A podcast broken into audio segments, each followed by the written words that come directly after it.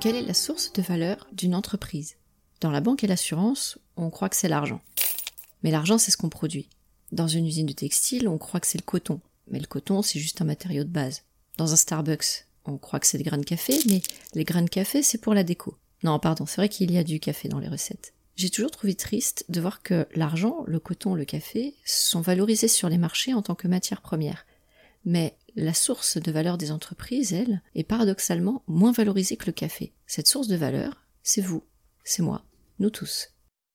La première fois que j'ai entendu parler de burn-out, c'était en 2003-2004. Après l'arrivée d'un nouveau chef dans le service, trois personnes ont été déclarées en maladie longue durée dans les trois mois. Trois personnes en trois mois. Bien des collègues avaient cramé leurs jours de vacances pour rester chez eux. Je vous parle d'une époque et d'un contexte où on n'avait que des chefs, pas de managers, où on avait des ordres et des consignes, vaguement des objectifs. On ne parlait pas de coaching, de bienveillance ou d'empathie. Le bonheur au travail, et puis quoi encore? Quant aux managers, ils avaient la posture d'autorité qu'on leur demandait d'avoir. Les formations sur le sujet expliquaient surtout comment s'imposer et faire faire, reporter et effectuer des tâches administratives. Ils n'étaient même pas sensibilisés au sujet. Qu'il était. Mais je ne veux pas tomber dans la complaisance. Sans être sensibilisé au sujet, je me dis qu'il était toujours possible d'être sensible aux personnes. Entre 2007 et 2010, des employés de France Télécom se suicident. À l'origine, un vaste plan de restructuration avec suppression d'emplois, respécialisation et tout ce que ça accompagne. Les représentants du personnel, organisations syndicales et médecins du travail avaient dénoncé le malaise provoqué par ce plan chez les salariés. L'inspection du travail, elle, dénoncera la brutalité des méthodes managériales qui ont porté atteinte à la santé physique et mentale des salariés. Les cadres témoignaient alors de ces méthodes à visage caché. C'est des méthodes de mise sous pression, de mobilité forcée, de management par le stress, de fixation d'objectifs inatteignables, enfin tout un tas de méthodes qui ne visent qu'à une seule chose, c'est que les gens partent euh, même s'ils ne sont pas d'accord pour le faire. Ces événements tragiques ont déclenché une prise de conscience sur la nécessité de comprendre le sujet et faire évoluer, entre autres, les pratiques managériales. Cet épisode de Polka sera assez conventionnel, voire euh, scolaire dans sa structure. Je ne suis pas RH ou représentant du personnel, encore moins médecin.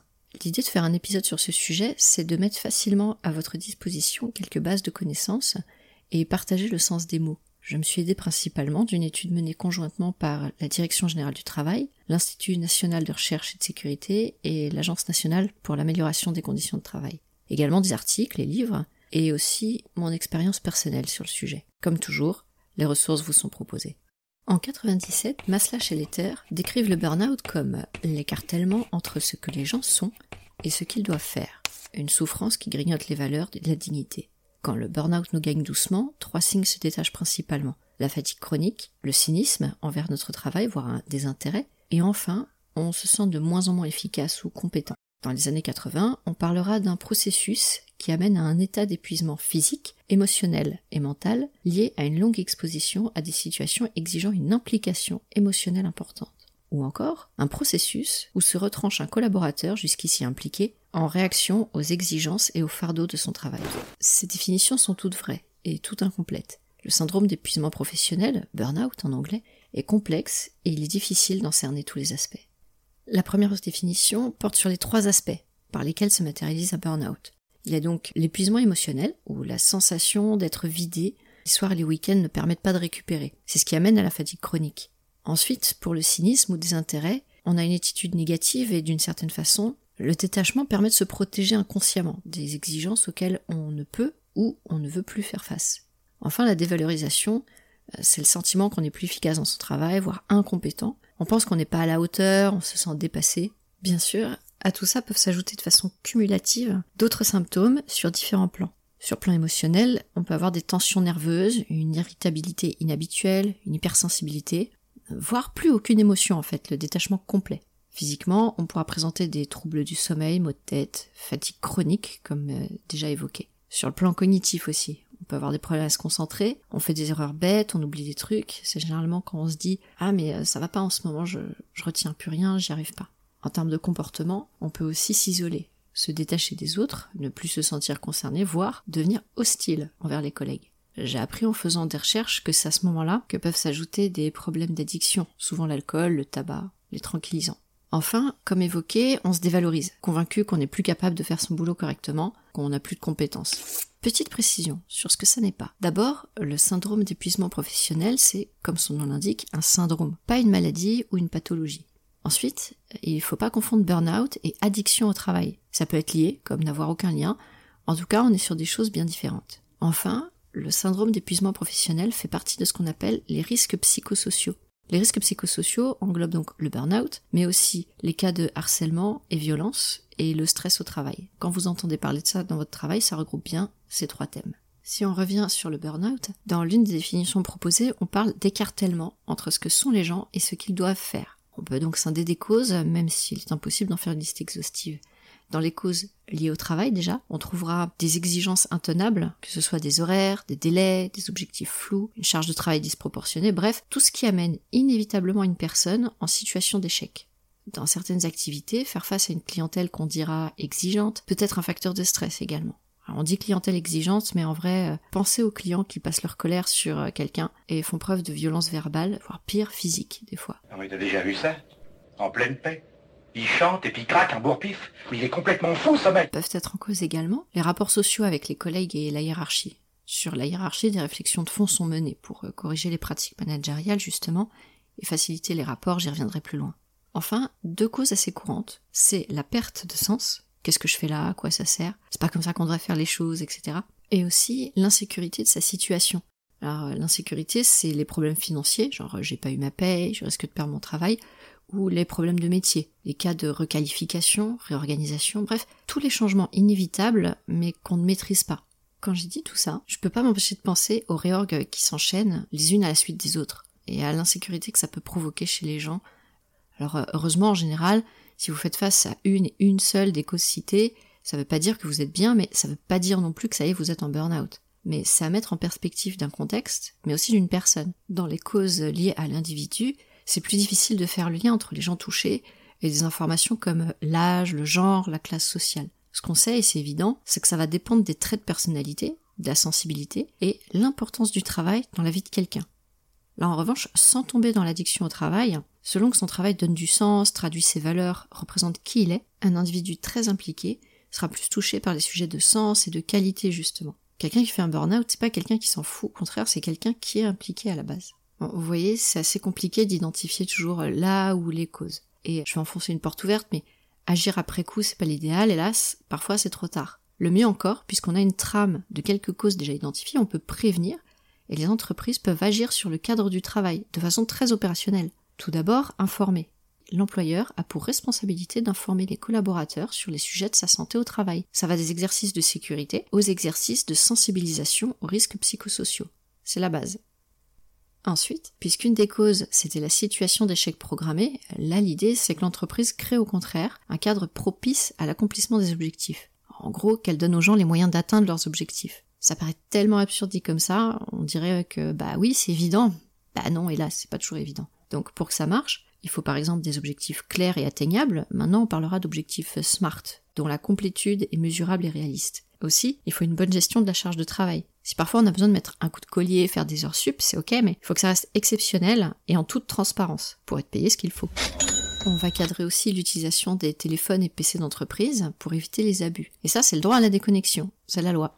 Déconnexion aussi du travail. Il faut que les horaires collent avec la vie de famille, la vie sociale, et ce, afin de préserver un équilibre vie pro-vie perso. Un mot là-dessus, j'ai une collègue qui me disait souvent, tu sais, c'est super important d'avoir les deux et que ça se mélange pas. Parce que quand ça va pas au taf, tu te raccroches à ta vie perso. Et quand ça va pas dans ta vie perso, tu te raccroches au taf. Elle me disait ça à une époque où je m'investissais trop, au point que mon travail prenait le dessus sur tout. Je regardais pas mes heures, je me connectais le week-end. Euh, j'avais même viré les contacts perso sur mon compte Twitter. C'était devenu un Twitter pro. Ça a pas loupé, peu de temps après, j'ai fait un burn-out. Je suis précieusement son conseil aujourd'hui et je m'assure toujours d'avoir des projets perso qui comptent pour moi, suffisamment pour que mon temps d'investissement s'équilibre. Et déjà que je parle de ma collègue, c'est important d'avoir un bon climat social. Que ce soit une cellule spécialisée de dialogue, du temps informel, des interactions de vie. Vous savez, la pause café où il se passe toujours tout. Bah, c'est important de favoriser ces cérémonies sociales. Comment? Chez BNP Paribas, la construction de nouveaux bâtiments au nord de Paris a été orientée en ce sens. Déjà, c'est open space partout. Alors oui, c'est souvent critiqué, mais l'idée derrière, c'est d'éviter les postes d'isolement, justement. Si besoin de s'isoler pour travailler, il y a des petits espaces prévus. Aussi, il n'y a aucun espace caché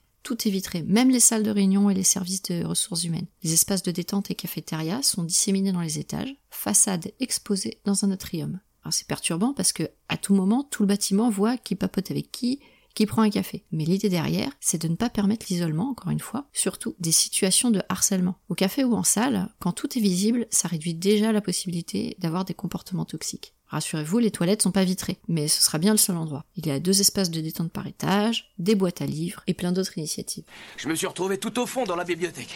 Ça n'a pas été facile de remonter. Vous êtes tout mouillé Oui, j'étais dans la piscine. Vous venez de parler d'une bibliothèque. Oui, c'est là qu'est la piscine. L'autre dimension dans la prévention, c'est la part du manager, elle est essentielle. Il pourra par exemple s'assurer que les personnes de son équipe ont la marge de manœuvre adaptée pour faire leur travail. C'est quelque chose qui se définit avec les gens par des niveaux de délégation par exemple, et ce sera bien sûr évolutif. La reconnaissance du travail aussi, c'est important. Dans les symptômes, je vous ai parlé de dévalorisation et baisse d'estime. Alors, le manager, il va pas résoudre les problèmes d'égout de tout le monde, hein, mais quand les choses sont faites et bien faites, c'est bien de le signifier. De la même façon qu'on signifierait un truc pas fait ou mal fait. Bah, il faut que ce soit équilibré. Si on tombe sur les gens que quand ça va pas et quand les interactions avec le management, c'est quand il y a des problèmes, c'est normal qu'à un moment, euh, la personne ait une image d'elle-même dévalorisée. Et si on va plus loin que la simple reconnaissance, un manager peut aussi travailler sur les leviers de motivation et voir comment satisfaire certains critères. La motivation, c'est pas forcément l'argent pour tout le monde, hein. c'est, euh, c'est pas si facile comme réponse, mais soit en discuter ou utiliser euh, un set de cartes comme, euh, comme celui que j'évoquais dans l'épisode 2 de Polka en, en innovation managériale.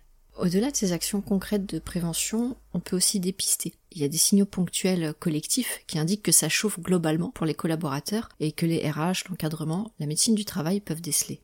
En dépit d'épisodes, je parlais des cas d'absence répétés qui n'avaient alerté personne. Aujourd'hui, ça devrait plus arriver. Les absences, c'est quelque chose de bien visible. Les acteurs clés peuvent être alertés aussi par les mouvements du personnel selon leur ampleur ou leur fréquence. Le suivi des entretiens annuels, c'est une bonne source d'information également. Et sur un autre plan, il est possible de suivre la santé des collaborateurs au global, s'il y a recrudescence d'arrêt de travail, accident du travail, maladie professionnelle. Sur le plan individuel, pour identifier que ça chauffe, j'en ai parlé au début hein, dans les signes et symptômes. Manque d'énergie, problème de concentration, dénigrement du travail. Après, on a tous connu des Jean-Michel gna gna gna qui râlent tout le temps. Si c'est déjà son humeur habituelle, faut pas s'alarmer non plus. Pour identifier chez les autres, il faut faire attention aux gens. J'ai encore l'impression d'enfoncer une porte ouverte, pardon, mais si vous savez comment sont les collaborateurs, les collègues au quotidien, bah, ce sont les changements justement, dans l'apparence ou le comportement, qui doivent alerter. Et comment faire dans ce cas?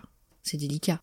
Je me suis interrogée sur euh, la façon de remonter ce genre de choses. Ni les RH ni les collègues n'avaient la réponse. On voit des fois qu'un ou une collègue va pas bien, et après, qu'est-ce qu'on peut faire? Se mêler de sa vie, c'est pas bien. En parler à son responsable ou RH, oula, mais faites pas ça. Mais discuter, écouter, proposer son aide, ça peut être pas mal déjà. Plus concrètement, renseignez-vous auprès de votre RH ou médecin du travail sur ce qui est en place. Ils pourront vous aider. Encore chez BNP, un numéro est disponible pour les collaborateurs qui renvoie vers une plateforme d'écoute et de psychologues complètement extérieur à l'entreprise pour garantir l'anonymat et l'impartialité des correspondants. Il y a pas mal d'entreprises qui font ça. Donc même pour vous, et surtout pour vous j'ai envie de dire, si vous sentez que ça va pas, n'hésitez pas à en parler. C'est pas un aveu de faiblesse au contraire, c'est courageux et c'est plus raisonnable. Si malgré tout, hélas, quelqu'un arrive au bout du processus et part en burn-out, comment est-ce que c'est géré? Selon la gravité, c'est le médecin qui va prescrire un arrêt, le temps de se reposer et revoir son intérêt, son désir de travailler. Un cas concret pour l'exemple, le mien. Comme je disais, à un moment donné, mon travail est devenu une obsession. Pas parce que j'étais passionnée, mais parce que j'avais des choses à prouver. À moi, aux autres. Enfin, je croyais. En vrai, personne m'a demandé de prouver quoi que ce soit. Je m'étais mis une telle pression que j'avais même coupé les distractions. J'allais pleurer dans les toilettes, j'étais épuisée. Je me disais que je servais à rien. Et comme ma spécialité, c'est de me mentir à moi-même, je voulais pas admettre que j'avais un problème. Mes collègues me le disaient, ma famille aussi, mais j'étais butée. C'est dans le mensonge que la vérité commence. J'ai commencé à poser des après-midi, des journées, je voulais plus aller au travail. Puis, un lundi matin, au moment d'y aller, j'ai bugué. Mais un vrai bug. C'est-à-dire que je me suis levée, j'ai été dans la salle de bain me brosser les dents et après, bah plus rien. Je suis allée m'asseoir sur un fauteuil et je regardais dans le vide. Je savais pas quoi faire après m'être brossé les dents. J'étais en pyjama, alors je supposais vaguement que je devais m'habiller, mais pour mettre quoi? Ah, C'était compliqué de trouver des vêtements. Mon mari, il arrive, il me dit, mais tu fais quoi? Tu vas pas bosser? Alors je l'ai regardé, c'était le vide. Euh, mon cerveau, il carbure toujours à fond, et là, c'était vide. Je me souviens que je me suis dit ce matin-là que j'avais pas assez apprécié d'avoir un cerveau et peut-être que je serais plus jamais capable de réfléchir. J'étais terrifiée par ce vide dans ma tête. Il m'a accompagné chez le médecin. Le doc me demande ce qui va pas et là, je fonds en larmes. Je savais même pas pourquoi. Et il a fait quelque chose de super. Il m'a renvoyé chez moi, 15 jours déjà, avec des médocs pour sourire, hein, et il m'a interdit de faire quoi que ce soit en lien avec le travail, euh, sinon juste prévenir que je n'allais pas venir pendant quelque temps. Et je devais le revoir pour lui raconter comment s'étaient passés les 15 jours. Ok, premier jour, je fais rien. deuxième jour, je fais rien, à part rester assise comme un légume devant la télé. Alors pour l'estime de soi, c'est horrible, hein. j'étais infichue de me rendre utile. Troisième jour, je me suis dit, bon bah, Osef, déjà que tu sers à rien, fais au moins un truc plus intéressant que la télé. Alors euh, je suis sortie, j'étais au Louvre. C'était calme, c'était beau. Les jours suivants, je me suis remise au dessin, aux jeux vidéo, aux livres. Je donnais de la récréation à mon cerveau. Ça allait mieux.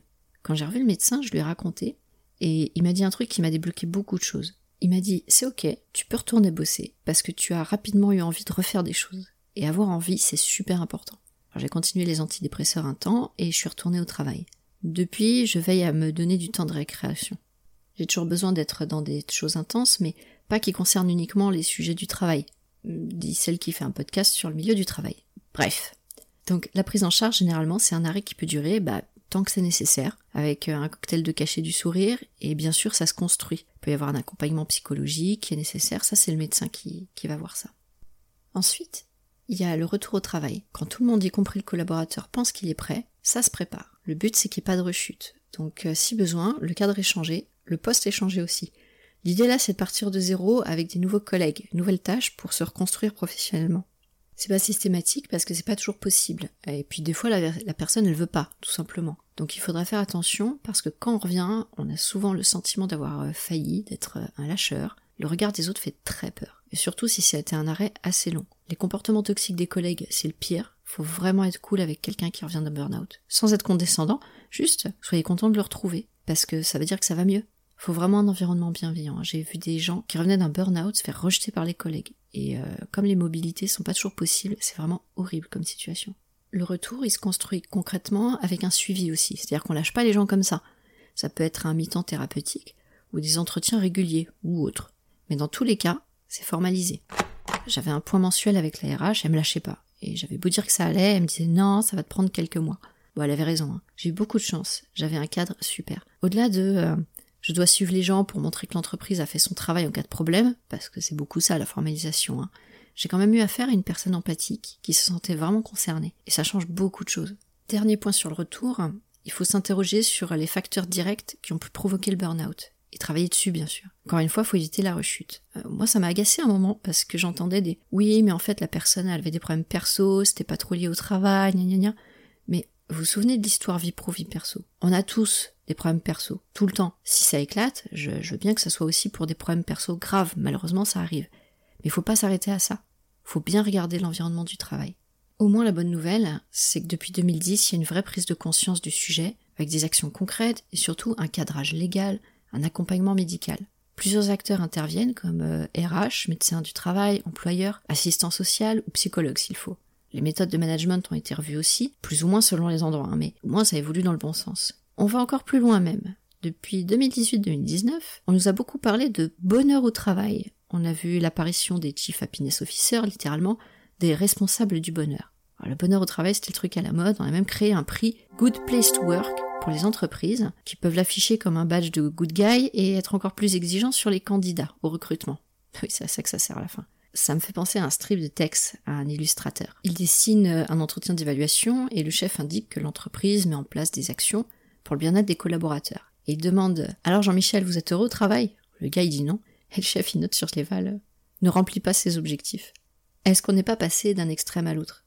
Surtout ce qui m'ennuie, c'est que hum, si les mesures d'identification et de prévention, c'est pour solutionner le problème, là ces injonctions au bonheur, moi je les perçois comme euh, une prise de conscience cynique que des employés qui se sentent bien sont plus productifs et prennent plaisir à être exploités éventuellement. Alors on y va à fond sur des team building ridicules, des chief happiness, enfin je caricature, mais je maintiens le bon conseil de ma collègue.